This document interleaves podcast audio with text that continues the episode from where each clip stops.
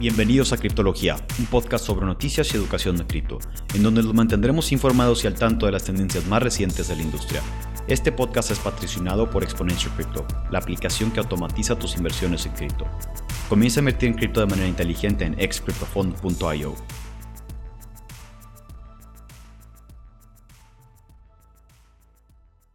Bienvenido a otra cápsula de criptología. El día de hoy estamos haciendo las noticias de mercado. Hoy es viernes 13 de mayo y con buenas razones viernes 13 porque esta semana las bolsas, los bonos y cripto bajaron de una manera agresiva y repentina. Entonces, comenzando con los fundamentales, como siempre las bolsas caen y el Nasdaq eh, bajó 3% esta semana, Bitcoin 16% y las altcoins estuvieron bajando entre 60 y 70%. Entonces, obviamente las altcoins bajan más, es más acentuada la baja en las altcoins cuando baja Bitcoin y la misma relación tiene la bolsa. Cuando baja la bolsa 5%, Bitcoin va a bajar 10, 15%. Los macrofundamentales sí, igual, sin embargo, el Banco Central de Estados Unidos va a seguir subiendo las tasas y desinflando la burbuja de bonos y acciones de tecnología. Es lo que ha creado en los últimos dos años con la pandemia, imprimiendo dinero y, bajando las tasas, eh, infló tanto los bonos como el sector de tecnología y cripto.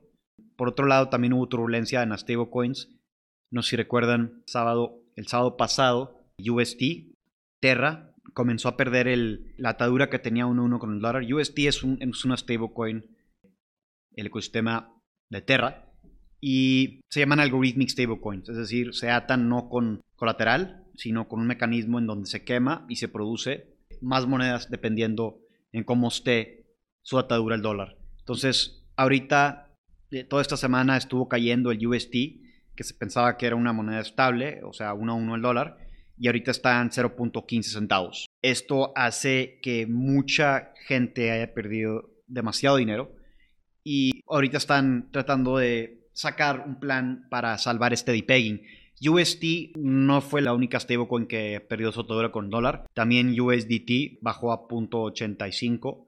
Eh, en 2018 pasó algo similar cuando se colapsó el mercado de cripto. USDC también perdió un poco su peg con el dólar, su atadura. Y Neutrino, que es de Waves, también perdió su atadura con el dólar. Poco, no tan acentuado como UST, pero llegó a .85, .90 en estas otras stablecoins que le acabo de mencionar. Para calcar, un stablecoin es una moneda que está en teoría uno a uno con el dólar. Es un dólar digital, por así decirlo. Y el hecho de que la gente, pues, si yo te digo, oye, yo, yo compro 100 dólares de stablecoins es porque tengo 100 dólares de stablecoins. No deberían de caer más, de, o sea, no deberían de desviar del dólar. El hecho de que esto haya pasado es, algo con ramificaciones muy serias. Em, y pues ahorita el ecosistema de Terra está investigando diferentes opciones para poder volver a reatar esa, es volver a rehacer esa atadura con el dólar. Ahorita están 0. está en 15 centavos realmente. Y pues están investigando eh, si GAM, GAM, un grupo de inversiones en Suiza, eh, rescata con 3 billones de dólares este proyecto. Eh, hay mucha explicación, especulación ahorita y pues vamos a mantener al tanto en las redes sociales de, de qué ocurre con este desarrollo. Por otro lado, las únicas buenas noticias que hubo esta semana, y excelentes noticias de hecho, es que China declara a Bitcoin como activo digital, con valor. Sin embargo, siguen siendo ilegales las otras criptodivisas. Esto hace que Bitcoin lo reconozcan como activo oficialmente, pero el mercado no reaccionó de manera positiva. Generalmente cuando hay buenas noticias y el mercado no reaccionó de manera positiva es porque el mercado está en una posición muy débil. Y lo inverso es, lo inverso ocurre también. Cuando hay una mala noticia y el mercado sigue subiendo es porque el mercado está fuerte. ahorita está el mercado muy delicado. Eh, por otro lado, los técnicos para Bitcoin, eh, en mi opinión, se encuentran entre 25 y 27 mil dólares, o sea que va a seguir bajando. Este, yo creo que hasta que lleguemos a niveles de soporte, como les menciono, 25, 27 mil dólares para Bitcoin. Obviamente, como les dije, las altcoins van a, van a bajar más que Bitcoin. Si Bitcoin baja 10%, los altcoins van a bajar 30, 40%.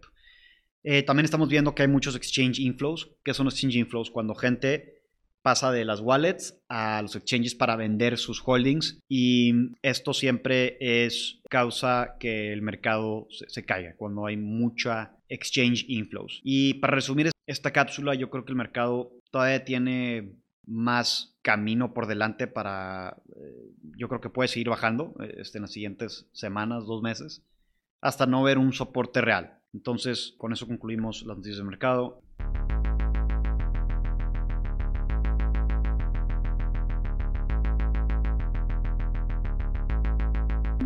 Gracias por escucharnos. Estás a un paso más de convertirte en un criptólogo.